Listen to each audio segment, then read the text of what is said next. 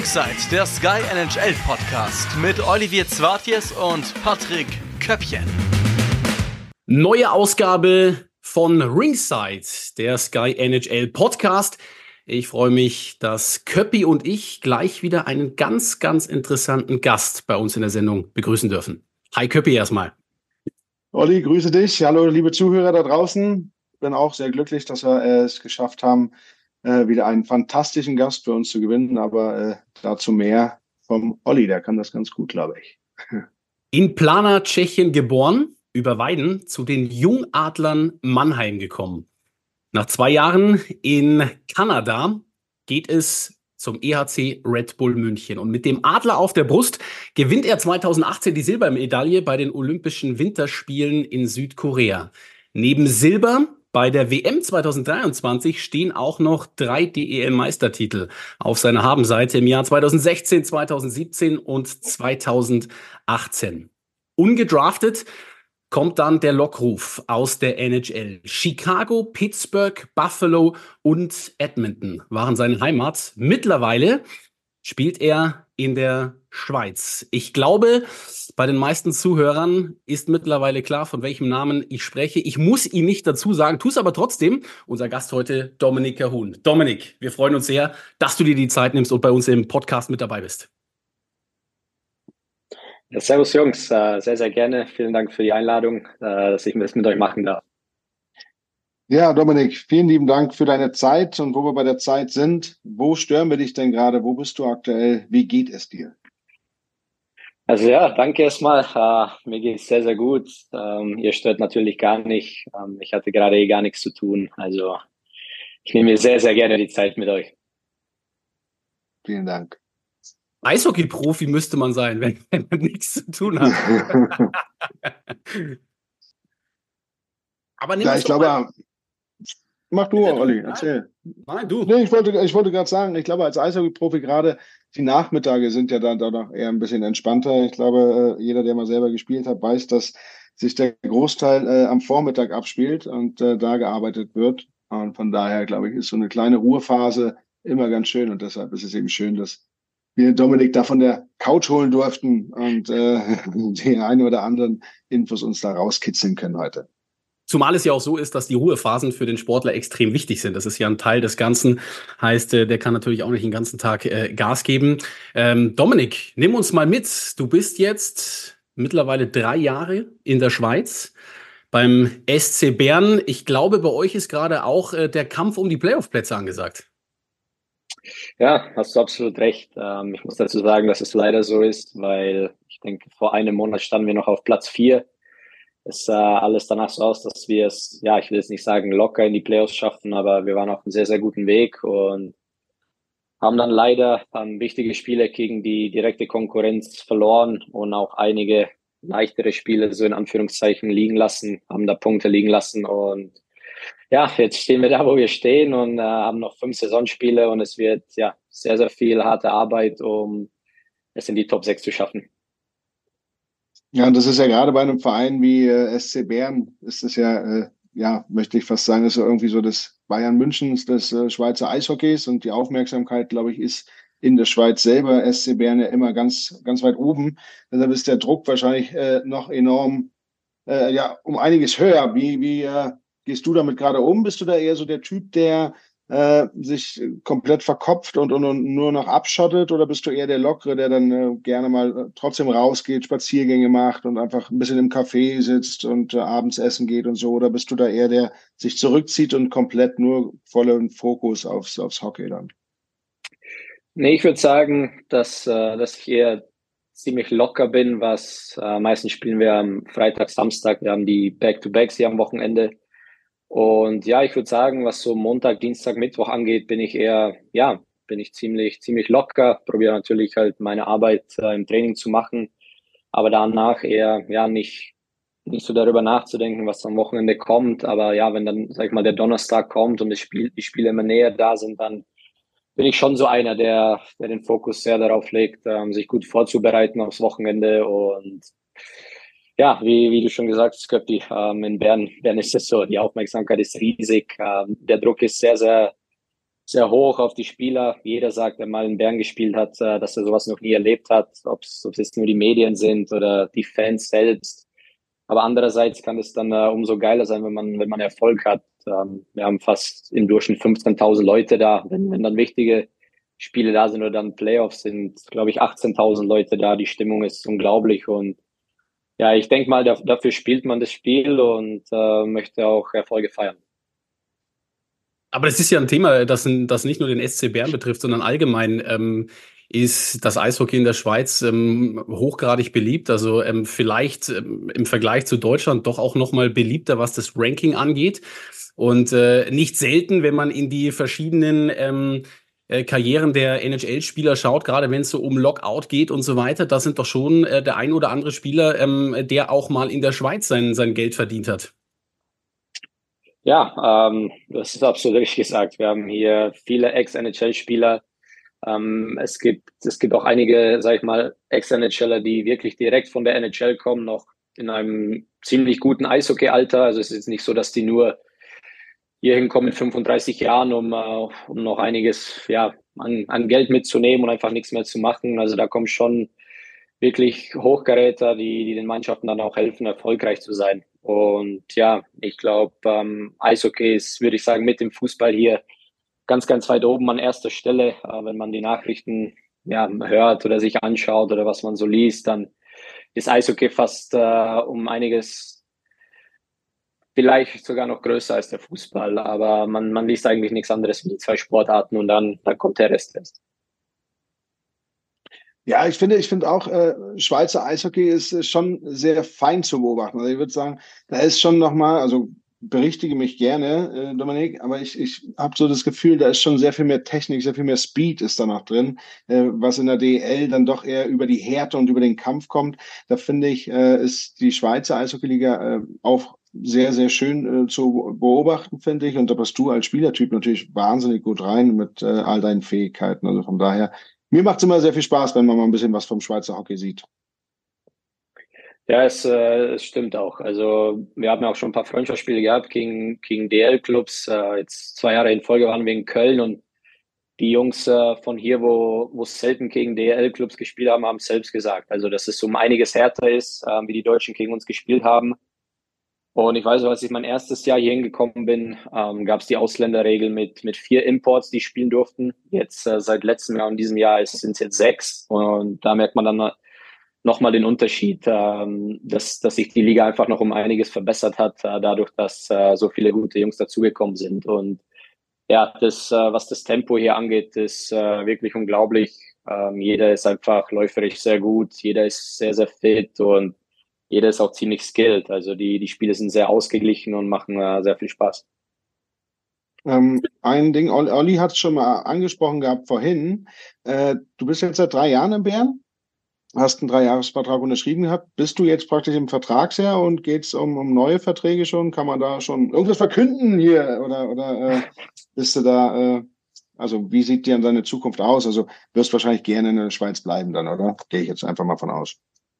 Ja, es war so, dass äh, als ich mich dann entschieden habe, in die Schweiz zu kommen, hatte ich einen Dreijahresvertrag unterschrieben. Und dann war es so, dass ich nach meinem ersten Jahr haben sie mich direkt gefragt, ob ich verlängern möchte. Und ah.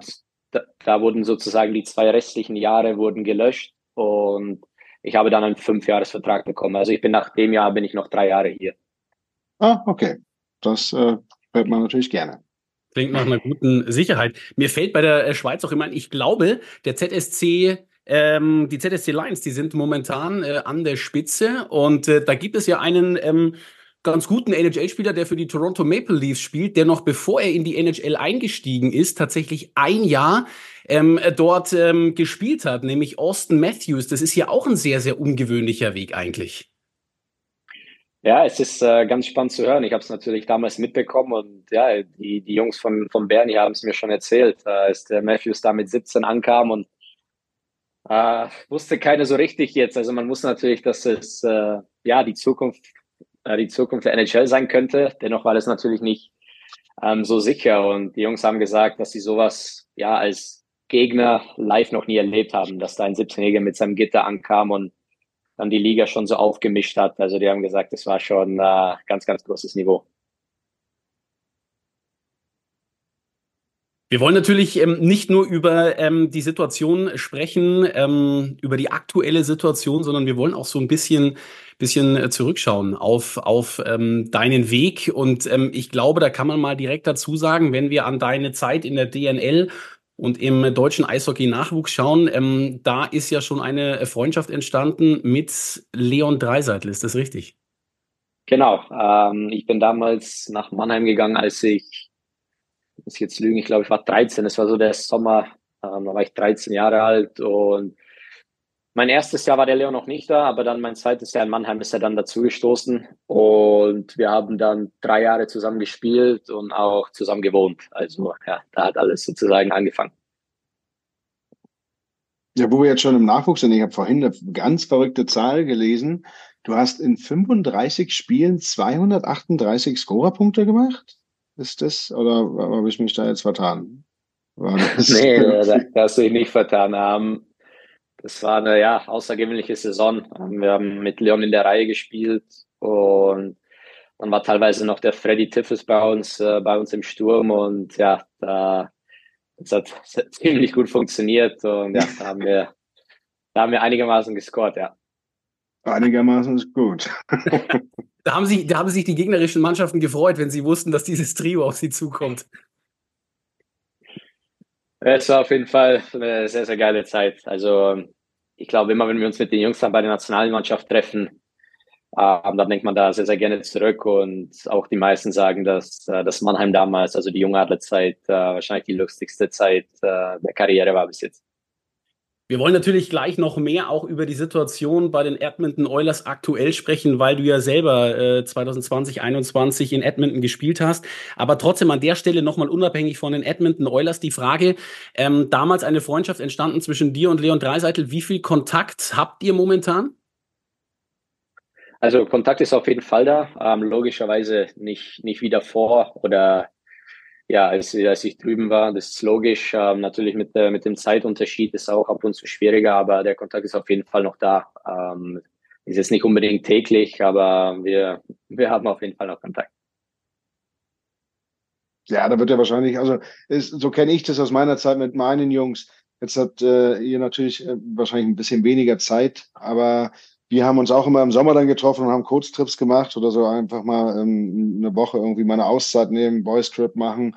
So alle die verschiedenen Leute, die äh, irgendwo gespielt haben, dass man da zusammenkommt, sowas in die Art, kann ich mir vorstellen, werdet ihr wahrscheinlich auch noch irgendwie, wenn es denn die Zeit zulässt, oder? Ja, auf jeden Fall. Ähm, das, äh, das stimmt. Äh, wir, wir treffen uns erst natürlich bei der Nationalmannschaft, da verbringen wir schon sehr, sehr viel Zeit zusammen und ja, dann ist es so, der, der Leon hat ähm, ich weiß nicht, ob das jetzt eine Neuigkeit hier ist, aber es ist ja kein Geheimnis. Er hat ein Haus äh, auf Mallorca und ja, dort ist dann immer so ein, äh, so ein kleines Treffen von den Jungs. Ähm, bei, bei mir war es jetzt leider immer so ziemlich schwer mit, wenn ich bei der WM dabei bin, weil wir treffen uns hier in Bern äh, um einiges früher noch. Und wenn ich dann nach der Weltmeisterschaft meistens in Urlaub fliege, dann habe ich dann nur noch zwei, zweieinhalb Wochen Zeit äh, zum Training und muss dann schon wieder in der Schweiz sein. Also da ist es immer ja, ziemlich hektisch der Sommer, aber ja, irgendwie findet man schon die Zeit. Gibt es denn abgesehen davon, dass du uns jetzt ein bisschen was äh, von seinem Sommerdomizil ähm, erzählst, gibt es sonst noch Anekdoten? Ich meine, wir sind ja komplett unter uns. Ähm, äh, kannst du ein bisschen was erzählen von, von, von Leon Dreiseitel aus der DNL-Zeit? Ich denke, ihr hattet nicht nur viel Spaß äh, beim Tore schießen, sondern auch abseits des Eises. Ja, wir hatten wirklich äh, sehr, sehr viel Spaß. War eine richtig geile Zeit. Ähm, logischerweise äh, waren wir da Teenager, ähm, Pubertätsalter. Wir haben, wir haben viel gemeinsam gemacht, ähm, zusammen gewohnt, wie ich gesagt habe. Äh, damals war es so, dass wir dann auch äh, unsere letzten zwei Jahre in Mannheim hatten wir eine eigene Wohnung. Und ja, so haben wir natürlich auch irgendwie ja, ähm, Essen machen müssen. Ähm, sie wollten einfach, dass wir ja alles alles lernen, um, uh, um selbstständig zu werden, ähm, sei es Wäsche machen, Essen, ja, ich sag's mal, kochen. Ähm, oft gab es einfach die klassische Tiefkühlpizza einfach aus. Wir hatten Kaufland in der Nähe, sind einfach schnell rübergelaufen, irgendwas geholt, was einfach ist. Ähm, dann meistens ja vom Fernsehen gehockt, Xbox gezockt und ja, einfach so der Klassiker. Ich glaube, das hat jeder in dem Alter gemacht, äh, vor allem die Jungs auch, die dann im Internat gewohnt haben. Es gab immer FIFA-Turniere, NHL-Turniere auf, auf der Xbox und ja, das war so es war die Zeit damals. Ähm, Eishockeyspiele natürlich äh, logischerweise in die Schule gehen und ja, dann zu Hause zocken. Das war so das, was uns unterhalten hat damals. Wer ist der bessere Koch? Wer ist der bessere Hausmann? Kahun oder Dreiseitel? Boah, also Koch will ich jetzt sagen, dass keiner von uns so gut war. Ähm, ich würde ich würd sagen, äh, ich, ich gebe das Kochen an den Leon, aber Haushalter ich, äh, war ich damals best. Perfekt. So, dann lass uns doch mal jetzt über deinen Werdegang reden, weil der ist ja auch wirklich äh, alles andere als normal verlaufen, würde ich jetzt sagen. Also wenn man jetzt über NHL redet, äh, du bist ja dann doch ohne gedraftet zu werden äh, in die NHL gegangen. Äh, wie kam da der Kontakt äh, dazu? Also hat äh, ja Olympia dazu beigetragen oder hat natürlich die starken Aufträge hier in der DL? War da immer Kontakt in irgendeiner Art und Weise zu, zu diversen Clubs in die NHL nach Nordamerika? Hat dein Agent da schon immer äh, für dich Werbung gemacht oder, oder, oder ist, sind die Clubs dann äh, auf dich zugekommen? Wie, wie lief das ab? Äh, ich habe es leider nie erleben dürfen, sowas, von daher interessiert mich das sehr. Ja, es war tatsächlich so. Ich bin, ähm, wie ihr vorhin schon gesagt habt, äh, in die Juniorenliga gegangen nach Kanada und da war mein großes Ziel, äh, gedraftet zu werden, dass ich dann eines Tages in der NHL spielen kann. Und dann war ich zwei Jahre, habe ich dort verbracht und es hat leider nie geklappt äh, mit dem Draft. Ähm, es wurde mir, damals war die Zeit natürlich auch ein bisschen anders. Äh, man wurde, man, man, also mir wurde gesagt, dass ich zu klein bin, zu schwach bin und deswegen habe ich mich dann entschieden, nach Europa zurückzukehren. Äh, habe dann bei München unterschrieben für vier Jahre und habe einfach probiert, äh, mein Ding zu machen, ähm, einfach gut zu spielen und ich dachte mir immer, wenn ich einfach meine Leistung bringe und auch bei der Nationalmannschaft gut spielen kann, dann äh, vielleicht besteht dann eines Tages nochmal die Möglichkeit und es war dann tatsächlich so, ich habe regelmäßig ähm, die Weltmeisterschaften mitspielen dürfen und dann war es mein letztes Jahr in München, bevor ich rübergegangen bin. Da hat es dann irgendwie langsam angefangen, dass meine Agenten mir gesagt haben, hey, hör mal zu, da kommen jetzt immer mehr Teams, äh, um dich anzuschauen.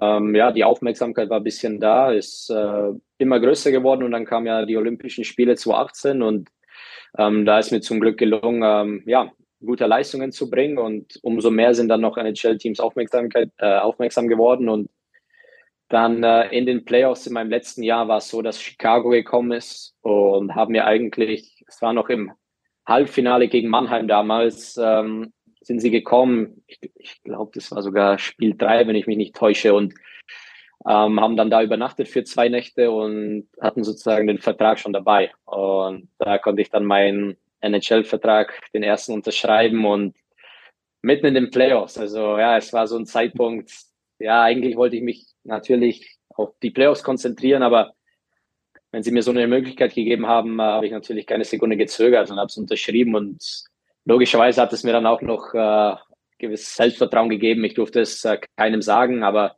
für mich persönlich war das ja bis jetzt die größte Sache mit, mit Olympiasilber natürlich, dass, äh, dass ich den Vertrag unterschreiben durfte und dann haben wir auch die dritte Meisterschaft noch gewonnen in dem Jahr und ja, dann einen Tag nach der Meisterfeier durfte ich dann sagen, dass ich unterschrieben habe. Wow, das ist eine schöne Geschichte. Und wie du gerade sagst, ich glaube, so eine Unterschrift während der Playoffs, äh, das gibt ja mehr äh, Energie und, und, und Selbstvertrauen, wie du gerade sagst. Und äh, also davon ist man ja wahrscheinlich, dann geht man ja so pumpt da raus. das wahrscheinlich kaum durch die Türen da gepasst, weil du so eine breite Brust vor dich hergeschoben hast. Also ja, stark, starke Sache. Du hast, du hast über Olympia gesprochen, hast gesagt, auch da waren die äh, Scouts mit vor Ort. Ähm, ich denke, die Olympischen Spiele ähm, für jeden Eishockeyspieler was ganz, ganz Besonderes, dass man als deutscher Spieler dann tatsächlich mit einer Silbermedaille nach Hause fährt. Damit rechnet man wahrscheinlich nicht, wenn man dorthin fährt. Und wir hatten hier im Podcast vor ein paar Wochen auch Marco Sturm, euren Trainer, der auch gesagt hat, er hat damit nicht gerechnet. Aber er hat uns auch gesagt, er hat es geschafft, dass die Mannschaft wieder an sich glaubt. Ähm, beschreib uns mal aus deiner Perspektive, was hat er mit euch gemacht, dass ihr daran geglaubt habt, dass ihr eine Siegermentalität habt?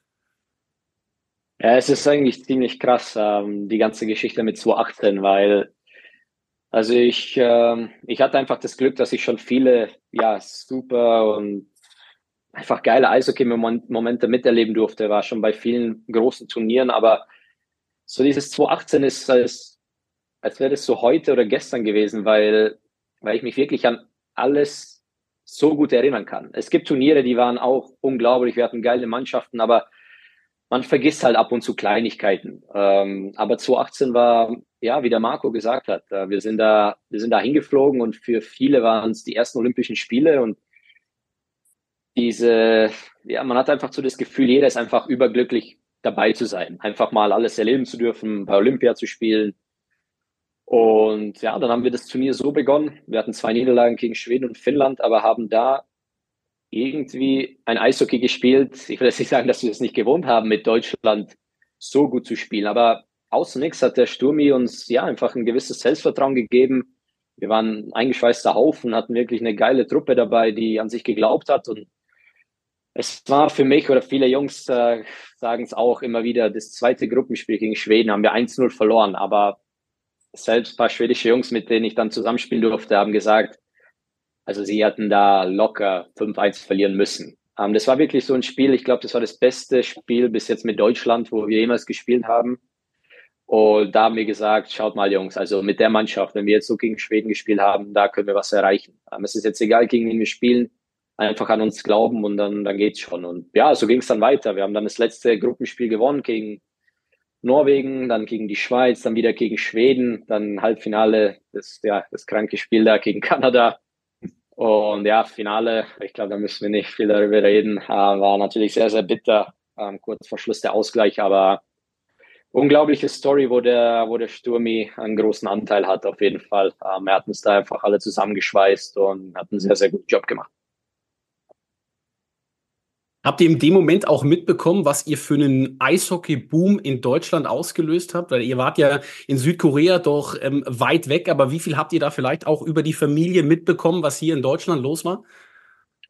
Ja, sehr, sehr viel. Äh, es gab natürlich ständig Telefonate nach Hause. Ähm, wir hatten auch deutsches Fernsehen äh, sogar im Zimmer und teilweise kamen da die Nachrichten. Ähm, es wurde wie noch nie über Eishockey gesprochen und ähm, ich will jetzt keine Nummern sagen, äh, was, was die Zuschauerzahl anging, weil da würde ich lügen, aber vielleicht wisst ihr es besser, wie viel, äh, wie viel aufgewacht sind und unser Halbfinale und Finale angeschaut haben. Ähm, sowas gab es, glaube ich, davor noch nie in Deutschland. Und ja, es war wirklich eine unglaubliche Zeit. Also dazu kann ich sagen, dass ich fürs Finale definitiv auch aufgestanden bin. Ich habe damals in, in Nürnberg gespielt und äh, ich war jetzt nicht so der, bin nie so der gewesen, der vom Fernseher äh, irgendwie Eishockey intensiv verfolgt. Äh, aber da bin ich selbst hoch und runter gehopst und ich habe, glaube ich, noch nie ein Eishockeyspiel so nervös verfolgt äh, wie euer Finale. Das war schon äh, ganz stark. Und ich glaube, wenn man mich da vom Fernseher bewegt hat, dann werdet ihr Millionen äh, vom Fernseher. Also die genauen Zahlen weiß ich auch nicht, aber es war sicher wahrscheinlich eines der höchsten Einschaltquoten beim deutschen Eishockey. Kann ich mir jetzt einfach, würde ich mir jetzt einfach mal so weit aus dem Fenster lehnen. Und ich habe mir sagen lassen, dass das Deutsche Haus selten so sehr gefeiert hat, wie an, an dem Abend, als die deutsche Eishockey-Nationalmannschaft aus, aus dem Deutschen Haus ein Partyhaus gemacht hat. Boah, ja, das war auch ein, ein geiler Abend. Ähm, ich weiß nicht, ob ihr die Story kennt, dass, äh, dass es eigentlich schon zu war. Also man hat uns gesagt, äh, sozusagen bei Eishockey, glaube ich, ja, unser Spiel war sozusagen fast glaube ich, das letzte Event, was bei Olympia war, weil wir mussten uns dann schnell umziehen, ähm, um noch zur Abschlusszeremonie dabei sein zu dürfen, um da hinzukommen. Also sozusagen haben wir die, haben wir die Olympischen Spiele damit, ja, sozusagen geschlossen mit dem Spiel und man hat uns gesagt, dass an dem Tag das Deutsche Haus schon zu hat. Aber dadurch, dass wir uns, sie haben uns dann, glaube ich, gesagt, wenn wir das Finale erreichen, dann wird es extra für uns aufmachen. Und äh, da war die Motivation natürlich auch riesig. Äh, wir hatten natürlich auch einige einige Partybiester dabei. Der, der Köppi kennt sie alle sehr, sehr gut. Ähm, deswegen, das, die Motivation war da und wir sind dann schnell zur Zeremonie. Und von da ging es dann direkt ins Deutsche Haus. Es war komplett voll. Ich weiß nicht, wo die ganzen Leute herkamen auf einmal. Ähm, Athleten, Athletinnen von, äh, von anderen Ländern. Lindsay Vonn war auf einmal da mit ihrem ganzen Team. Und ja, dann, dann ging es ab. Aber unser Flug war, also wir mussten, glaube ich, um um 4 Uhr morgens mussten wir mit dem Bus abreisen. Ähm, da war, glaube ich, die schwierigste Aufgabe am ganzen Abend war dann, die Jungs da irgendwo aufzusammeln, dass wir komplett im Bus sind. Aber es war, es war eine geile Nacht, ja. Ja, das kann ich mir vorstellen. Ich glaube, geschlafen wird da definitiv keiner haben. Aber ich glaube, das ist nicht die Eishockey-Medaille bei Olympia immer die letzte Medaille, die vergeben würde, wird? Oder ist das nur äh, bei dem Turnier so? Ist doch immer so, oder? Dass Eishockey, glaube ich, die letzte Medaille ist. Ja, Richtig. deswegen habe ich gesagt, ich glaube es. Ähm, ich wusste das eigentlich mhm. gar nicht. Aber so, wenn ich jetzt darüber nachdenke, ja, waren wir, waren wir das Letzte. Hast du recht. Mhm.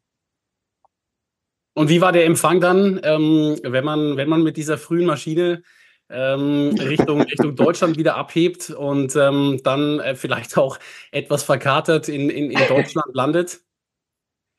Ja, ähm, wir hatten das Glück, sage ich mal, dass der Flug äh, ziemlich lang ging. Also da haben sich dann die meisten ausgeschlafen und äh, ja, ein bisschen wieder hergerichtet. Aber nee, es war schon, es war schon wirklich gut gemacht. Wir sind zusammen alle nach Frankfurt geflogen. Dort wurden wir wirklich ähm, ich hoffe, dass ich das vielleicht ja nochmal erleben darf in meiner Karriere, aber sowas kannte man eigentlich nur ja, aus dem Fernsehen, sag ich mal, logischerweise nicht so wie die Fußballer haben. Da ist alles logischerweise noch ein bisschen mehr. Aber es war eine sehr, sehr große Menge an, an Leuten da, die uns da empfangen hat. Und dann, äh, dann hatten wir wie so ein Essen zusammen mit, mit, mit gewissen Leuten und dann ging es eigentlich weiter mit den Weiterflügen. Äh, die Jungs sind nach Berlin geflogen, nach Köln, glaube ich. Wir sind nach München geflogen und dann hatte jede einzelne Stadt, wo die Jungs hingeflogen sind, in kleinen Gruppen, hatte dann noch einen Empfang in der gewissen Stadt. Und ja, das war schon wir waren, wie du vorhin gesagt hast, noch ziemlich müde, aber für sowas konnten wir uns dann natürlich schon nochmal motivieren. Also es war wirklich eine schöne Zeit. War der Lindsay Vonn auf dem Rückflug auch mit dabei? Ich habe ja die Geschichte gehört, ich glaube beim Hinflug war Lindsay Vonn bei euch ja im, im Flugzeug und so, glaube ich, ist der Kontakt ja entstanden, warum sie überhaupt bei der, bei der Party mit dabei war. Und dann eben die Frage, war sie nicht nur bei der Party, sondern auch beim Rückflug wieder bei euch mit dabei? Boah, also ja, sie war, wie du gesagt hast, beim Hinflug äh, gab es ja auch das äh, bekannte Bild, dass sie neben dem Steady saß vorne. Und dann, ja, bei der Party war sie dabei und beim Rückflug, da müsste ich lügen. Aber, also ich würde es Nein sagen. Ähm, ich kann mich nicht erinnern. Ich glaube, es waren wirklich nur noch deutsche Athleten beim Rückflug. Aber trotzdem eine einmalige Rückkehr äh, damals. Ja, und dann, ähm, wie, wie, wie ist dann dieser Moment, wenn man, wenn man aus diesem Traum Olympia Silber kommt und dann wieder in den Liga-Alltag reinkommt? Man muss ja super schnell umschalten, obwohl man eigentlich diesen Moment am liebsten so ein bisschen in die Länge ziehen würde, einfach genießen möchte. Ja, das stimmt. Ähm, wir hatten dann, glaube ich, als wir gelandet sind, war zwei Tage später ein Spiel in Berlin. Aber da war, also wir hatten natürlich das Glück, dass wir schon ich glaube, wir waren da schon sicher Hauptrundensieger. Ähm, das war, deswegen waren die, waren sie so nett und haben uns freigegeben. Äh, dann konnten wir uns noch wieder an die Zeit gewöhnen und alles, aber haben dann trotzdem vier Tage später dann zu Hause das letzte Spiel in der regulären Saison gespielt. Und ja, das war natürlich, wie du gesagt hast, äh, so dieses Gefühl wollte man eigentlich so, ich nenne es jetzt mal, ja, für einige Wochen haben ähm, und nichts anderes tun, wie einfach daran äh, darüber nachzudenken, was da jetzt gerade passiert ist. Aber es ging wirklich schnell. Ähm, wir mussten dann direkt spielen, dann gingen auch die Playoffs wieder los. Aber war natürlich, war natürlich nicht einfach, ähm, dann wieder in den Liga-Alltag so schnell zu starten. Auf jeden Fall. Ja, und das stelle ich mir, also bei dir ging es ja dieses Jahr dann rasant weiter. Also du hast dann äh, mit München, wie du gerade sagtest, die Meisterschaft dann gewonnen und dann dürftest du endlich verkünden, dass du in Chicago unterschrieben hast. Ja, erzähl mal, wie das dann war, wie das dann äh, zustande oder wie das dann abgelaufen ist. Dann bist du, sprich, musstest du da relativ früh zu so einem Rookie-Camp schon rein oder hattest du eh äh, ganz normal, wo die alle, alle von Chicago ankamen, seid ihr denn da alle gemeinsam angereist und dann ging dein äh, Abenteuer NHL los oder wie, wie wurdest du da irgendwie noch begleitet von älteren Spielern oder wie muss man das, um, ähm, es war es war so, als ich unterschrieben habe und dann äh, alles verkündet wurde, es ähm, haben sie mir angeboten, ins Rookie Camp zu kommen, ähm, haben aber gesagt, dadurch, dass du die WM spielst, kannst du es dir aussuchen, du musst nicht kommen. Und die haben schon von Anfang an gesagt, eher dadurch mit der WM wäre es vielleicht sinnvoller, so machen wie immer, dass ich in Urlaub fliege ähm, und nicht zum Rookie Camp gehe. Und bei den Blackhawks ist es so, dass sie, es heißt, es heißt Convention im Sommer. Das, äh, ich weiß nicht, ob das andere Teams haben, aber da trifft sich sozusagen die Organisation im, äh, es geht ein ganzes Wochenende. Äh, da sind verschiedene Veranstaltungen mit Spielern, Trainern und es ist einfach so, ähm, ja, so ein Wochenende, was, was Chicago, glaube ich, schon immer gemacht hat. Und da wurde ich dann eingeladen, haben sie mir gesagt, dass es äh, eigentlich äh, keine Option ist. Äh, man muss dahin kommen, dass, dass einfach die Mannschaft so vorgestellt wird und die neuen Spieler vorgestellt werden. Und da bin ich dann damals hingeflogen. Sie haben gesagt, du kannst jeden mitnehmen, den du willst. Ähm, habe ich gesagt, ja gut, dann äh, wir waren damals zu dritt, wir waren mit meiner Freundin, mit meinem Bruder damals, habe ich auch mitgenommen. Sind wir da hingeflogen, haben uns, ähm, ja, ich glaube, fünf Tage haben wir in Chicago verbracht. Ähm, ja, ich glaube, jeder, wo in Chicago war, weiß, was für eine geile Stadt ist. Und vor allem im Sommer ist es unglaublich dort. Und ja, dann war es, das sind wir in dem Hotel angekommen und ich hatte noch ein, zwei Tage davor Zeit, haben uns einfach die Stadt angeschaut und alles. Und dann weiß ich noch das erste Mal, wo es dann hieß, dass das erste Meeting ist um, um 16 Uhr irgendwo auf einem gewissen Stockwerk, weiß nicht mehr genau.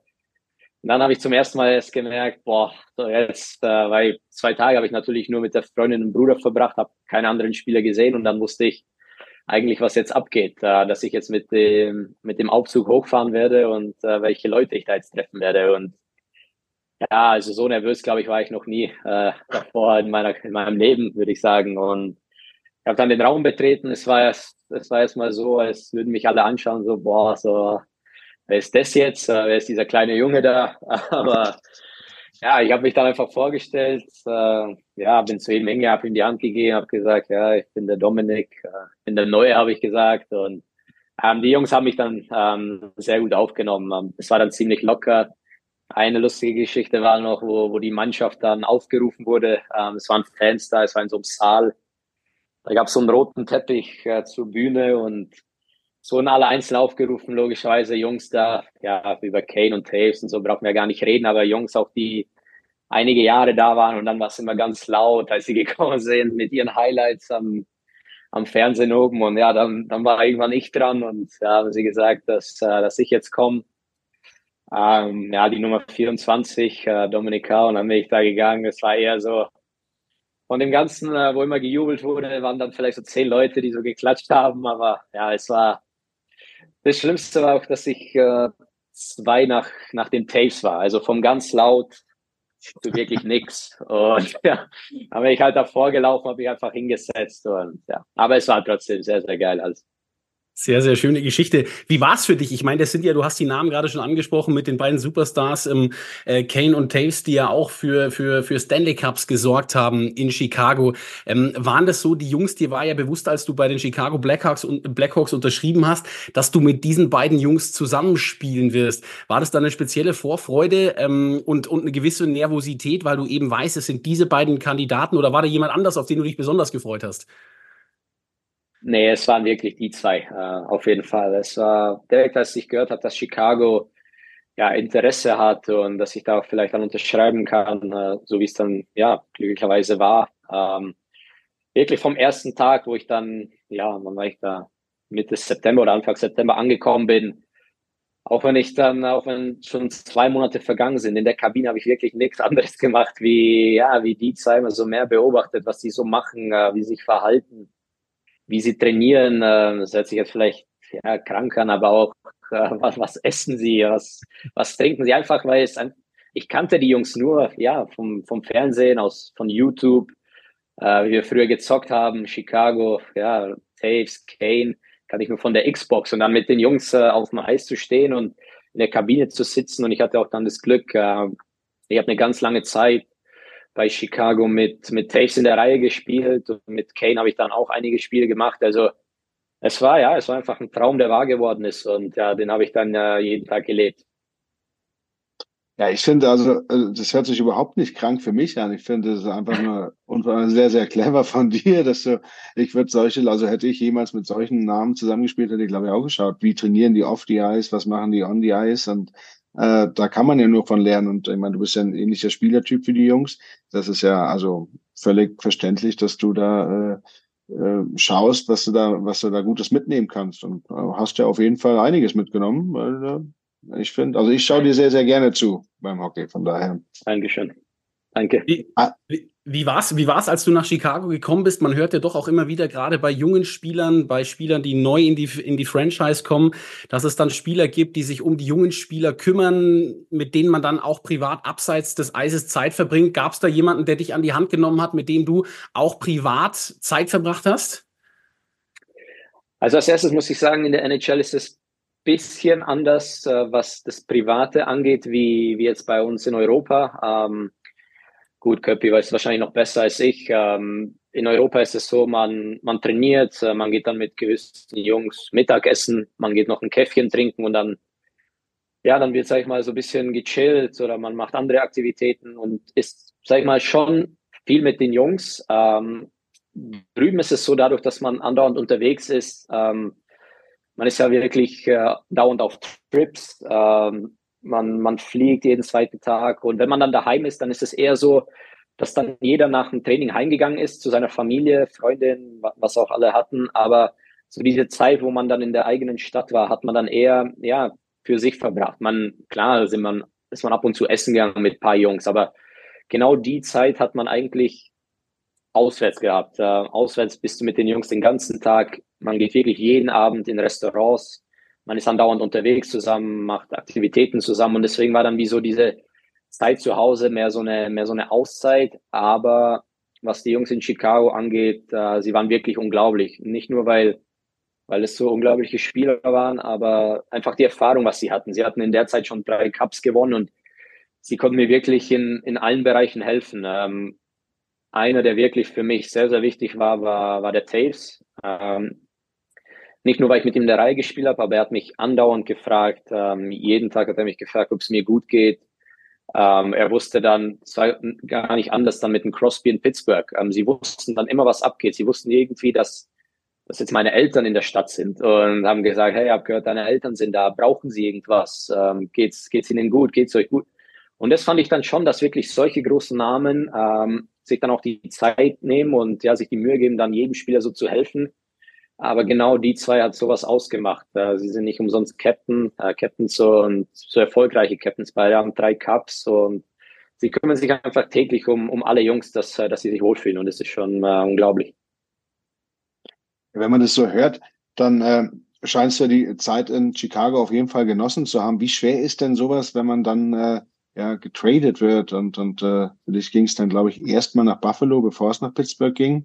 Wie, wie hat sich das angefühlt? Wie hast du das aufgenommen? Ist das dann eher so ein Schlag ins Gesicht oder ist, ist einfach Daily Business? Ist man da dann schon so abgebrüht und sagt, ja, kann nicht mir passieren, weiß man vorher, deshalb kein, kein Problem, bin ich jetzt halt in Buffalo. Ja, ich, äh, es war so, ich habe ja zwei Trades erlebt. Ähm, der erste von Chicago, es war, es ging erst von, äh, von Chicago nach Pittsburgh, war der erste. Aber der, mhm. der erste war sozusagen im Sommer. Ähm, also ich habe die Saison ganz normal gespielt, die, das ganze Jahr in Chicago und dann ähm, hatte auch, ja, sag ich mal, in meinem Rookie-Jahr hatte ich ein sehr, sehr gutes Rookie-Jahr und bei meinem, bei meinem Exit-Meeting haben sie mir gesagt, dass, dass sie unglaublich zufrieden sind. Ähm, sie wussten, dass ich spielen kann, aber dass ich dann äh, ja, solche Leistungen bringen kann, äh, vorne mitspielen kann in den vorderen Reihen, ähm, sind sie sehr ja, sehr positiv überrascht und sie freuen sich ja auf die nächsten Jahre mit mir. Und logischerweise, wenn du dann mit so einem Gefühl äh, wegfliegst, dann nach so einem Gespräch, ja, ich will jetzt nicht sagen, dass ich gesagt habe, dass ich es jetzt geschafft habe, aber logischerweise, wenn du, wenn du so eine Aussage vom Trainer, vom GM und wer da alles drin saß, ähm, hörst, dann denkst du dir, okay, also jetzt, das war ein wichtiger Schritt nach vorne, jetzt brauche ich nochmal äh, ja, eine gute WM, einen guten Sommer und dass ich dann weiter so machen kann. Und habe ich die WM ganz mal gespielt. Chicago war, die Jungs von Chicago waren da, ähm, der Trainer kam, der, der Manager war da, haben auch da mit mir geredet, haben sich äh, haben gesagt, ja, sie freuen sich, wenn es dann wieder weitergeht und ich soll einen schönen Sommer haben. Und dann, äh, es war glaube ich irgendwann Mitte Juni, also an sich wirklich drei Wochen danach, vier Wochen danach, sowas nach dem Gespräch nochmal, ähm, ja, habe ich einen Anruf bekommen und ja, ich wurde, ich wurde zu Pittsburgh getradet und das war dann natürlich schon, äh, ja, es war schon hart, muss ich, das kann ich jetzt auch zugeben, oder ich habe es damals auch schon zugegeben. Es war sehr hart, weil, weil ich einfach so ein erfolgreiches Jahr in, in Chicago hatte und mich da wohlgefühlt habe und es sozusagen erst dieser Start war. Aber dann, äh, dann habe ich mit der Zeit mitbekommen, dass es einfach ja normal in der NHL ist. Äh, es kann auch sein, dass du getradet wirst, wenn du ja gut spielst. Ähm, dann war ich in Pittsburgh und bei der Trade Deadline auf einmal in Pittsburgh habe ich mich auch gut gefühlt, war alles super und habe auch, glaube ich, von der Statistik her, vom Durchschnitt, glaube ich, noch besser war ich da als, als bei Chicago und dann kam die Trade Deadline und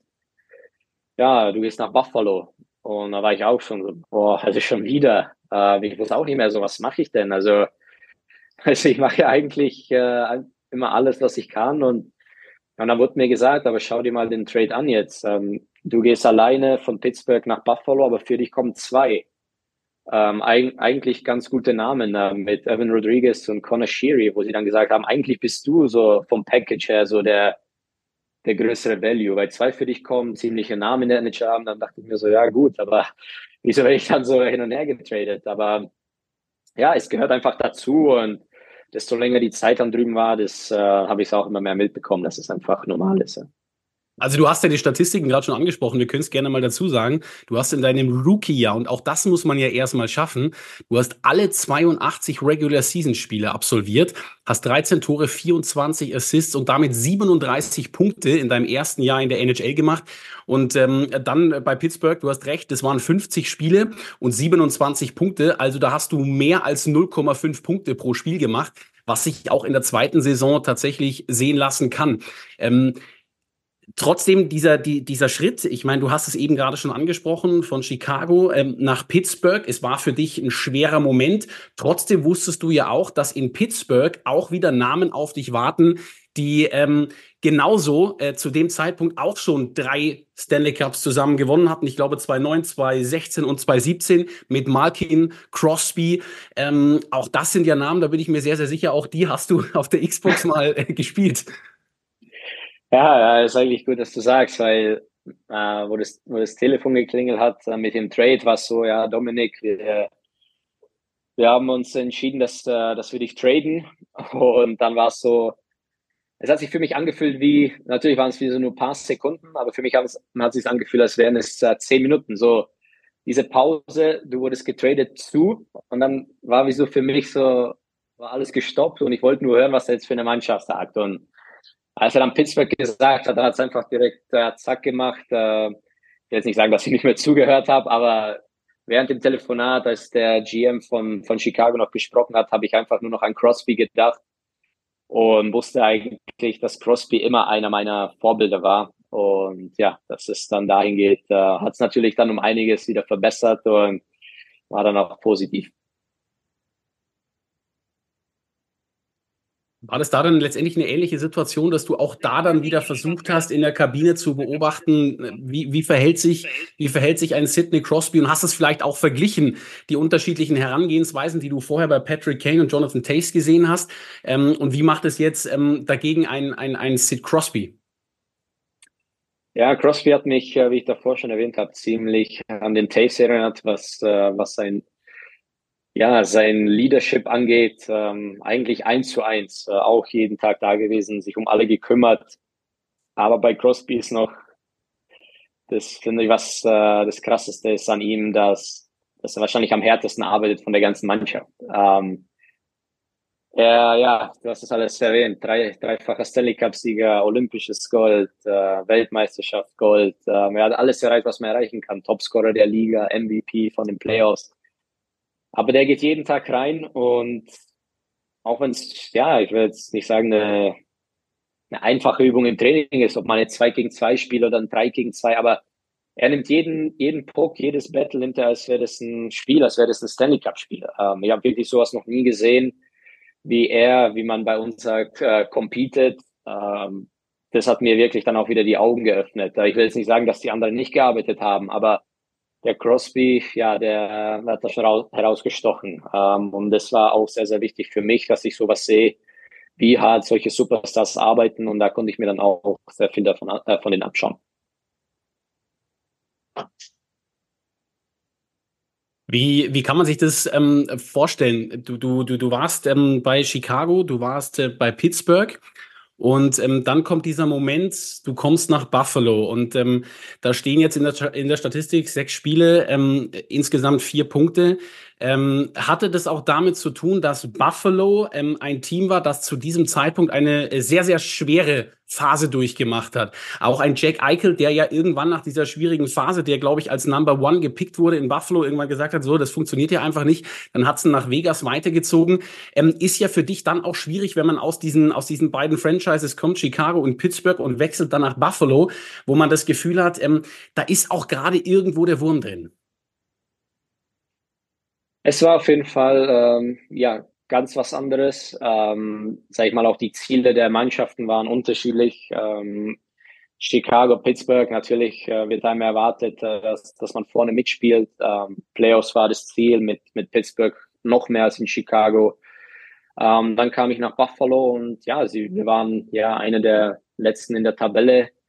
Ähm, deswegen war einfach das Ziel, da ja eine Mannschaft für die nächsten Jahre aufzubauen. Ähm, mit jungen Picks, mit jungen Spielern, dass, dass sie dann in ein paar Jahren einfach oben mitspielen können. Und von dem her war es auf jeden Fall ganz anders, aber was auch anders war, ja, ich konnte auf einmal, also ich habe auch in den anderen Teams schon vorne mitspielen können, aber da war ich sozusagen auch im Powerplay auf einmal, habe da meine ja, gute Powerplay-Zeit bekommen und habe da alles gespielt. Und für mich war es eigentlich da in Buffalo auch eine, auch eine sehr, sehr gute Zeit, um einfach mehr Eiszeit zu bekommen, wie ich auch gesagt habe, Powerplay-Zeit zu bekommen. Ähm, ich hatte mit Ralf Krüger ähm, auch einen Trainer, der mit mir Deutsch sprechen konnte. Und es war ein sehr, sehr guter Trainer. Ähm, er hat uns wirklich offensiv viel, viel Freiraum gegeben für, ja, einfach kreativ zu sein vorne in der offensiven Zone. Und er ist halt wirklich für mich war es äh, sehr, sehr gut. Es hat viel Spaß gemacht und ja, was es leider dann gestoppt hat, war, war die Corona-Zeit. Ähm, deswegen stehen auch dann nur die sechs Spiele, weil, weil die Saison dann abgebrochen wurde, leider. Und ja, deswegen war ich eigentlich nur zwei, zweieinhalb Wochen war ich in Buffalo, habe da im Hotel gewohnt, bis, bis ich mir eine Wohnung suchen sollte. Aber ja, dann wurde die Saison, sag ich mal, abgebrochen und wir sind dann mit der Freundin zurück nach Deutschland geflogen. Das ist ja, das habe ich gar nicht so auf dem Schirm gehabt, dass das genau da reinkam. Weil ich meine, wie du sagtest, du wurdest getradet von Pittsburgh nach Buffalo. Sorry, dass ich das vorhin verwechselt hatte. Ich habe das. Äh, ähm, und da bist du ja nach Buffalo dann eigentlich, auch wenn man das so hört, wie du redest und, und, und wie du getradet wurdest und für wen du getradet wurdest, bist du ja eigentlich genau eigentlich der Spieler der Zukunft für Buffalo gewesen in der Art und Weise, um da äh, ja Buffalo schönere Jahre zu gestalten praktisch. Umso ärgerlicher ist es ja dann, dass äh, die Saison abgebrochen wurde. Ähm, aber wie, also ich hätte jetzt gedacht, dass man mit dir dann ja trotzdem, auch wenn, also für die nächsten Saisons hat man ja mit dir sicherlich in irgendeiner Art und Weise geplant, weil junger, äh, talentierter Spieler, der uns hier und hat es ja auch schon bewiesen in der NHL, dass er äh, scoren kann in, in großen Teams. Ähm, das sind die dann nicht an dir dran geblieben? Haben die dann gesagt, ach komm, nee, dann schauen wir doch irgendwie anders, weil Saisonabbruch ja, aber warum dann einfach nicht in der Folgezeit sagen, Mensch, Dominik, dann kommst du halt nochmal für drei Jahre her oder so? Ja, es war so, dass äh, nach meinen ersten zwei NHL-Jahren, ähm, da gibt es ja diese gewissen Regeln in der NHL äh, mit diesem Entry-Level, also mit dem Rookie-Vertrag. Ähm, man nennt immer das Alter 25 und ich war in der Zeit war ich 23, als ich in den Schule gegangen bin. Deswegen bekomme ich einen, habe ich einen Zwei-Jahres-Vertrag bekommen, bis ich 25 bin. Ähm, Wäre ich jetzt 24, hätte ich nur ein Jahr Entry-Level bis zu den 25. Und nach dem, äh, nach der Saison mit, äh, mit Pittsburgh und dann Buffalo wurde ich sozusagen zum Free Agent. Und Buffalo hätte mir da, bevor die Free Agency losging, ähm, das ist auch irgendeine Regel dort, das heißt ein Qualifying Offer, ähm, geben müssen, sodass ich nur mit ihnen verhandeln werde. Aber das habe ich dann irgendwie nicht von denen bekommen. Grund werde ich auch wahrscheinlich nie erfahren. Da, da redet jetzt keiner mit dir. Entweder bekommst du es oder nicht. Und das habe ich dann an dem Abend, also es ging bis 0 Uhr, habe ich es dann nicht bekommen. Und sozusagen wurde ich dann Free Agent. Ähm, ich könnte auch in der Free Agency dann trotzdem mit ihnen reden, aber davor, wenn ich das Qualifying Offer bekommen hätte, wäre es nur mit ihnen möglich gewesen. Und natürlich habe ich mir erhofft, dass ich es bekomme. Ähm, habe ich leider nicht bekommen. Und ja, dann ging es los. Dann, dann konnte ich sozusagen mit, mit allen Mannschaften in der NHL, die Interesse an mir hätten, verhandeln können. Und so kam es dann auch zustande, dass ich dann am Ende äh, zu den Oilers gegangen bin. Hat da dann auch, ähm, war ja, da der wichtige, ja, Olli, ich würde gern kurz, wenn ich schon mal was zu sagen habe, dann würde ich das jetzt auch gerne tun, ja. nee, äh, war dann, war, war das dann äh, ein, ein, entscheidender Faktor eben auch, dass du da auf deinen alten Jugendfreund Leon wieder getroffen bist und habt ihr da viel miteinander gequatscht und, und, und äh, war wahrscheinlich einer der wichtigsten Punkte, dass du da auch jemanden in der Mannschaft gleich hast, den du vertrauen kannst und den du da, äh, ja, der schon ein paar Tage da ist, der dich da ein bisschen rumgeleiten kann dann, oder? Ja, da kam, äh, da kam einige Sachen dazu. Es war, wenn ich das schnell erzählen kann, ähm, es war schon in meinem, wo ich bei Chicago unterschrieben habe, war, war Edmonton auch schon ein, ein Team, äh, wo ein freigekommen ist, ähm, weil Leon und ich hatten den gleichen Agenten in der Zeit. Und und ich habe mich am Anfang für Chicago entschieden, weil, weil Chicago hat mir einfach das, äh, das beste Gefühl gegeben. Sie waren am öftesten da, haben sich wirklich die Zeit für mich genommen und ja, ich habe mich dann auch am Ende, sage ich mal, richtig entschieden, mein erstes Jahr zu den Blackhawks zu gehen. Das war eine sehr, sehr gute Entscheidung und dann, als ich Free Agent geworden bin in meinem letzten Jahr da, am Anfang war es für mich so, ich wollte alles probieren, uh, um weiter in Buffalo spielen zu können, weil ich einfach das Gefühl hatte, boah, da, da passt das alles als ich gemerkt habe, dass es vielleicht in eine andere Richtung geht, dass es da nichts wird, haben wir dann mit den Agenten probiert, ja komm, also wäre eine Möglichkeit. Ich habe dann so ein bisschen gepusht, äh, ob es irgendwie noch gehen würde, wieder nach Chicago zurückzukommen, weil äh, es mir einfach so gut gefallen hat, aber da war es dann auch irgendwie voll und ja, dann gab's äh, natürlich ist es bin ich auch nicht so interessant, äh, dass mich irgendwie die halbe NHL irgendwie ja möchte, aber es waren dann ein paar Teams noch da und am Ende waren es dann, glaube ich, noch drei Teams. Und ja, logischerweise, wenn wir den gleichen Agenten hatten und äh, Leo natürlich äh, der, der, Superstar dort ist, ähm, dann haben wir uns da, dafür entschieden, dass, dass ich vielleicht nach, Chicago, äh, nach, nach Edmonton gehen werde. Und so haben wir es dann auch gemacht und ja, auch dort war es eine super neue Erfahrung. Ähm, wieder konnte ich mit, also Leon war jetzt, sag ich mal, auch wenn er logischerweise einer der besten Spieler der NHL ist, für mich war er eigentlich schon ja immer so der der Kumpel, also war das jetzt sag ich mal nichts mehr in Anführungszeichen so so besonders, dass, dass ich ihn jetzt so sehe, aber es war einfach das Besondere war, dass ich mit einem, mit dem ich mit 13, 14 Jahren in Mannheim gespielt habe, dann bei einer NHL-Mannschaft spielen darf. Und da haben wir gesagt, dass, äh, dass das eigentlich eine Wahnsinnsstory ist, äh, von damals als kleine Jungs jetzt in der NHL zusammenspielen zu können und teilweise auch in einer Reihe zusammengespielt. Und es war schon cool. Und dazu kam dann auch noch, dass äh, logischerweise McDavid da gespielt hat. Und es war dann auch einer wieder ein Name, den, äh, den ich mir erfüllt habe, mit, mit so einem zu spielen und ja, also war ich eigentlich mit mit den besten Eishockeyspielern, die vielleicht jemals gespielt haben, ähm, konnte ich jeweils äh, als Mitspieler sein. Ja. Wie ist es, wenn man, wenn man nach Edmonton kommt? Man hört ja immer wieder, ähm, in Kanada ist Eishockey einfach nochmal eine Nummer größer, vor allem dann, wenn wir über Edmonton sprechen, wo ja immer dieser, dieser Geist von Wayne Gretzky ähm, noch, noch lebt. Alle wollen diese erfolgreichen 80er Jahre wieder äh, zurückhaben. Ist es etwas, was du auch gemerkt hast, dass da auch der mediale Druck, der Druck in der Stadt, in der Öffentlichkeit einfach nochmal größer ist als bei den US-amerikanischen Teams? Ja, auf jeden Fall, da gebe ich dir recht. Ähm, es es ist nochmal ein Unterschied, ähm, USA, zu, also Kanada zu USA. Ähm, ich hatte leider das Pech äh, und das finde ich schon sehr schade, dass, dass es diese Covid-Saison war. Ähm, es war ohne Fans. Wir haben das ganze Jahr nur gegen kanadische Teams gespielt, nur in unserer Bubble sozusagen. Und ja, es war kein Spiel da mit Fans. Und ich glaube, jeder jeder, der sich da auskennt, weiß, äh, wie es in Edmonton abgeht. Ähm, sie haben wahrscheinlich mit die besten Fans der Liga ähm, immer ausverkauft. Immer, immer ist da sehr, sehr laut und für die gibt's nichts anderes wie, wie die Oilers. Und sogar dadurch, dass wir ohne Fans gespielt haben, habe ich sogar den, ich will jetzt nicht unbedingt Druck sagen, aber ich habe es mitbekommen, wie sehr die Fans mitfiebern. Sie standen teilweise auf den Straßen äh, vor der Halle, ähm, dann wo die Playoffs losgingen ich habe ziemlich nah an der Halle gewohnt, ähm, in so einem hohen Building und dann äh, habe ich meinen Mittagsschlaf gemacht, wir sind aufgewacht und auf einmal habe ich da Leute rumschreien hören und es wurde gehupt mit den Autos und habe ich runtergeschaut. Dann war die Straße da mit, ich will jetzt nicht sagen komplett voll, aber überall Fans, Autos, Oilers-Flaggen und also es ist schon, es ist schon, also großer Wahnsinn, also nicht, äh, das finde ich natürlich schade, dass ich die, das nie erleben durfte, äh, bei den Oilers mit, mit voller Halle zu spielen. Ja, aber so wie du erzählst, ist es ja in Bern wahrscheinlich nicht, äh, nicht viel anders als bei den Edmonton Oilers, ne? Außer, dass es vielleicht die Stadt ein bisschen kleiner ist. Auf jeden Fall, ja, nee, da kann ich mich nicht beschweren. Wir haben äh, eine unglaubliche Stimmung hier bei jedem Heimspiel und wir haben, ich weiß nicht, ob ihr das wisst, wir haben die bekannte Stehrampe, ähm, so wie man in Dortmund beim Fußball sagt, äh, die gelbe Wand hinterm Tor. Haben wir sozusagen, wenn du auf der Spielerbank sitzt, unsere Spielerbänke sind hier und genau gegenüber von uns. Es geht einmal rum mit mit Sitzplätzen. Hinter den Toren gehen die Sitzplätze dann wie so höher. Über uns sind dann so die Logen, aber gegenüber von uns, über den Sitzplätzen geht dann einfach, ist die, ist die Stehrampe und die geht einmal so quer hoch und ich, ich, ich will jetzt wieder keine Lügen erzählen, was, was Zahlen angeht, aber ich könnte mir vorstellen, dass über die Hälfte der Leute wirklich nur in dieser Stehrampe steht, wenn es voll ist und da ist die Stimmung wirklich unglaublich. Ja.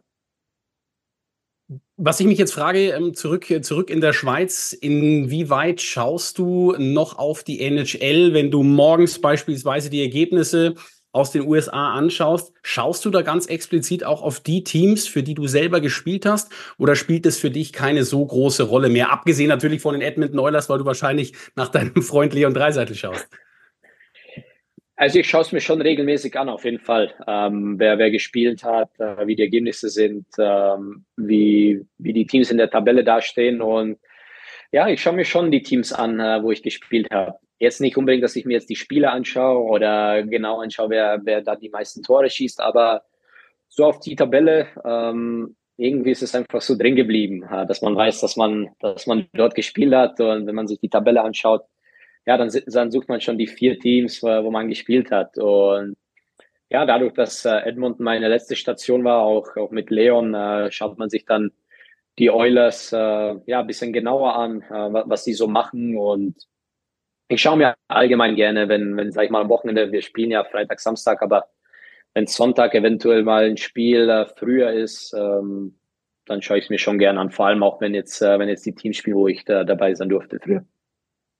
Ja klar, du verbindest ja auch ganz andere Sachen und Emotionen mit den Teams, wenn du da auf die Tabellen schaust oder die Ergebnisse. Mhm. Da stellt sich mir die Frage, ist es denn vorstellbar, dass ein Dominik Cahun nochmal in die NHL zurückkommt, wenn ein Angebot kommen würde? Oder bist du in Europa glücklich und bist mit Bern sehr glücklich und willst eigentlich das dir nicht nochmal antun einfach?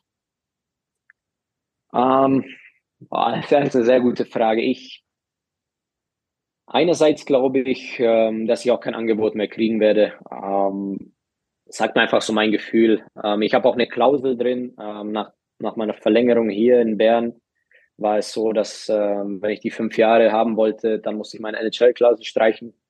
Ähm, damit okay. war ich einverstanden, weil ich sozusagen einfach die Chance jetzt nicht mehr so groß gesehen habe, weil, weil ich natürlich auch älter werde. Ähm, es ist meistens so, dass, dass man als Free Agents dann die jüngeren äh, Jungs unterschreibt, aber man, man weiß es nie. Ähm, ich will jetzt niemals Nein sagen, aber ich konzentriere mich jetzt einfach äh, hier auf, auf Europa, auf die Nationalmannschaft und einfach mit der Schweizer Liga ist es so, viele sagen mittlerweile, dass es in Europa die, die beste Liga ist, äh, die ausgeglichenste und ja, deswegen bin ich einfach sehr, sehr zufrieden, in, uh, in so einer guten Liga spielen zu dürfen und ja, einfach, einfach so weitermachen und man, man schaut, was, äh, ich werde schauen, was kommt, aber ich kann es mir jetzt eher, eher nicht mehr vorstellen, ja. Es gibt noch so viele. In der Schweiz, ich wollte nur ganz kurz anmerken, in der Schweiz ist es natürlich, also die Lebensqualität ist in der Schweiz sehr unfassbar hoch. Und äh, was ich ja auch so schön finde, was klar sind Roadtrips immer cool mit den Jungs, äh, wissen wir beide. Olli vielleicht sogar auch, keine Ahnung. Aber ich meine, das macht ja schon Spaß, rumzureisen mit denen und so mal eine Woche oder zwei Wochen einfach äh, unter sich zu sein, ist ja wie eine Familie dann. Aber ich meine, in der Schweiz sind ja wirklich kurze Wege und da ist man ja nicht wirklich lang im Bus oder solche Sachen. Von daher ist das natürlich auch nochmal ein Schmankerl, was man dazu bekommt, ja, gell? Oder wie siehst du es? Also ich finde, das ist schon was, was Schönes, was an Lebensqualität gibt. Ja, also Lebensqualität ist, ist gar keine Frage. Ähm, ist wirklich sehr, sehr schön hier. Ähm, wir, wir genießen es sehr. Und was du angesprochen hast mit den Roadtrips, ähm, ja, Bern natürlich auch ziemlich zentral in der Schweiz und es ist so, unsere längste Auswärtsfahrt sind drei Stunden und wir, ich schlafe jeden Tag in meinem Bett. Also das Späteste, was, wenn wir ankommen, sag ich mal, aus Davos, äh, Lugano, Davos sind unsere längsten Auswärtsfahrten und da bin ich dann meistens äh, um zwei Uhr im Bett. Also es ist wirklich, äh, es ist sehr, sehr cool, was das angeht, vor allem äh, in der NHL, wenn man, wenn man gewohnt war, wirklich jeden zweiten Tag im Flieger zu sitzen, was, oder wenn man auf den Roadtrip gegangen ist, jeden zweiten Tag dann im Flieger. Äh, natürlich auch sehr, sehr großer Luxus, was man da alles bekommt. Aber jetzt, wenn ich das so sehe, dann äh, ist es schon richtig geil, dass man jeden Tag einfach dann so in seinem eigenen Bett schläft und äh, es, es fühlt sich schon gut an. Ja, viele interessante Sachen, die du da äh, sagst. Und wir glaube ich, ähm, ich glaube, ich spreche dafür Köppi und mich. Wir könnten Stunden mit dir darüber sprechen, auch über die NHL, über deine Situation in Bern. Aber wir sind natürlich zeitlich so ein bisschen beschränkt. Deshalb wollen wir noch ein Thema ansprechen, das du gerade eben schon so ein bisschen aufgemacht hast. Ähm, nicht unbedingt die NHL, wo dein Fokus jetzt drauf liegt, noch mal eine Rückkehr, sondern auch die Nationalmannschaft. Und da gab es ja ähm, zuletzt jetzt die Information, die Anfang Februar ähm, gekommen ist, dass die Olympischen Spiele 2026, die ja auch in deiner Nähe ähm, stattfinden werden in, in Mailand und Cortina d'Ampezzo mit den NHL-Cracks stattfinden wird. Ähm, wie hast du diese Nachricht aufgenommen? Also ich finde es überragend, muss ich sagen, ähm, weil man dann wirklich seit, seit einer langen Zeit jetzt einfach wieder alle oder sag ich mal die besten Spieler der Welt alle zusammen haben werden und ja, es wird schon spannend sein, äh, zu sehen, wie die, wie die großen Nationen dann spielen werden äh, mit, mit allen ihrer Stars. Und ich freue mich sehr drauf. Ähm, vor allem jetzt auch nach zweimal Olympia, ähm, welche in Asien waren, einfach jetzt äh, auch mal Olympische Spiele in Europa miterleben zu dürfen. Ähm, ja, in einem geilen Land, in einer geilen Stadt. Ähm, es wird auf jeden Fall wieder eine geile Atmosphäre und ja, die besten Jungs zusammenkommen. Ähm, Kanada, USA, Schweden, ähm, das wird, das wird schon geil. Ja, auch, auch wenn vielleicht die Chancen, sag ich mal, ein bisschen kleiner werden, man, man, man weiß es nie, aber einfach wieder so ein bisschen super Vergleich für uns dann. Wir haben mittlerweile auch unglaublich gute Eishockeyspieler und ja, das wird schon cool sein, sich dann mit solchen Ländern vergleichen zu können. Ich wollte gerade sagen, also da brauchen wir uns als Deutsche oder, oder ihr, braucht euch da sicher nicht verstecken. Also da kommen ja, also ob es jetzt von der NHL, klar, da hat man äh, mit einem Moritz, sage ich jetzt mal, Seider und ein Leon, ein Tim Stützel, so die drei Superstars der Deutschen, kann man jetzt so ein bisschen sagen, aber da sind ja noch so viele andere und auch äh, jetzt du in der Schweiz, äh, der Marc Michaelis spielt ja auch in der Schweiz, also da sind ja schon ja. Äh, von überall tolle, tolle Eishockeyspieler, die für Deutschland da auflaufen. Also ich freue mich wahnsinnig zu sehen, wie ihr euch da duelliert und, und was da für, wie du gerade sagst, geile Spieler einfach auf uns warten dann. Ja, das ist auf jeden Fall. Ich glaube, das ist für jeden Eishockey-Fan wird das wieder so ein Highlight nach, äh, ja, nach einer sehr langen Zeit jetzt. Ich erinnere mich, ähm, du warst zusammen mit Frankie Mauer und Patrick Hager bei Sky Sport News im Studio. Da durften wir äh, eure Silbermedaille anfassen. Klar, die Chancen sind nicht ganz so groß. Vielleicht, wenn die NHL-Spieler äh, mit dabei sind. Trotzdem, wenn man so wie du die Silbermedaille schon hat, sagst du dann, boah, dann nehme ich lieber einmal Olympische Spiele mit, wo die Besten der Besten dabei sind, weil ich habe ja schon eine Medaille. Oder wäre es dir lieber, du sagst, nee, gerne nochmal so wie 2018 und ich hänge mir vielleicht noch eine goldene oder eine bronzene Medaille um, aber dafür ohne NHL-Spieler? Nee, ich glaube, äh es ist einfach an der Zeit, dass wirklich alle mitspielen und ich glaube, das war das Ziel von jedem und es freuen sich alle einfach drauf. Der, der Hype wird wieder um einiges größer sein, ähm, einfach die Besten gegen die Besten sehen zu können und ja, ich glaube, der Körper hat es richtig gesagt. Äh, wir, wir, dürfen uns da nicht verstecken oder sollten wir auch gar nicht. Und ja, wer weiß, wer weiß, was möglich ist. Ähm, es kommt natürlich immer auch, immer auch drauf an, äh, wie werden die Gruppen ausgelost, äh, wen bekommst du dann in der ersten K.O.-Phase. Man, ja, man kann da schon ein bisschen Glück oder auch Pech haben, aber man, man weiß nie, was passiert und wir sollten wirklich äh, mit den Jungs von drüben, wo auch mittlerweile Superstars in der NHL sind oder Leon schon eine längere Zeit, aber der Tim natürlich und Moritz, wie du gesagt hast, gehören mittlerweile auch zu den, ja, mit zu den großen Namen drüben und es wird, äh, es wird auf jeden Fall ein geiles Turnier. Dem ist im Grunde nichts hinzuzufügen. Ihr müsstet äh, einfach in dieser Kombination ähm, mit Freddy Tiffels, Leon Dreiseitel und äh, Dominik Cahun wieder so scoren, wie ihr das damals gemacht habt, als ihr in 35 Spielen 237 Punkte gemacht habt, dann ähm, kann es auch da bei den Olympischen Spielen wieder etwas werden. Ähm, jetzt weiß ich nicht, Köppi, hast du noch eine Frage, die dir äh, extrem auf der Zunge brennt? Denn ansonsten ähm, müssen wir, auch wenn wir es nicht so richtig wollen, so langsam zumachen. Köppi, gib mir mal ein Zeichen. Nee, also für mich war es äh, unfassbar informativ. Auch äh, ich habe wieder viel dazugelernt. War unfassbar sympathisches Gespräch. Vielen Dank für, für deine Zeit. Und ich fand mit Olympia, dass das äh, geiles äh, Turnier wird, haben wir, glaube ich, einen ganz passenden äh, Abschluss gefunden. Und äh, ja, Dominik, mir bleibt zu sagen, dir auf jeden Fall, auf jeden Fall erstmal, dass du gesund bleibst. Und äh, wie du selber okay. sagtest, äh, für die letzten äh, fünf Saisonspiele oder äh, Hauptrundenspiele ganz, ganz viel Erfolg. Drückt die Daumen, dass ihr es in die, äh, in die Playoffs schafft und da so weit kommt und äh, du Bern zum Beben bringst, auf jeden Fall. ja, viel, vielen Dank. Ähm, es hat sehr Spaß gemacht. Danke für die Einladung und ja, gerne mal wieder irgendwann. Ich kann mich natürlich nur anschließen, auch von meiner Seite alles Gute für die restliche Saison, für die äh, Playoffs hoffentlich. Und äh, vielen Dank, dass du dir die Zeit genommen hast und uns und vor allem den Zuschauern draußen diesen Einblick ähm, in deine doch sehr, sehr außergewöhnliche NHL-Karriere gegeben hast. Dominik Kahun. Vielen, vielen Dank. Und natürlich auch gerne, euch gerne. da draußen Vielen, vielen Dank fürs Zuhören. Die nächste Ausgabe von Ringside, der Sky NHL Podcast, gibt es dann wieder in zwei Wochen. Bis dahin, euch eine gute Zeit. Macht's gut. Ciao, ciao.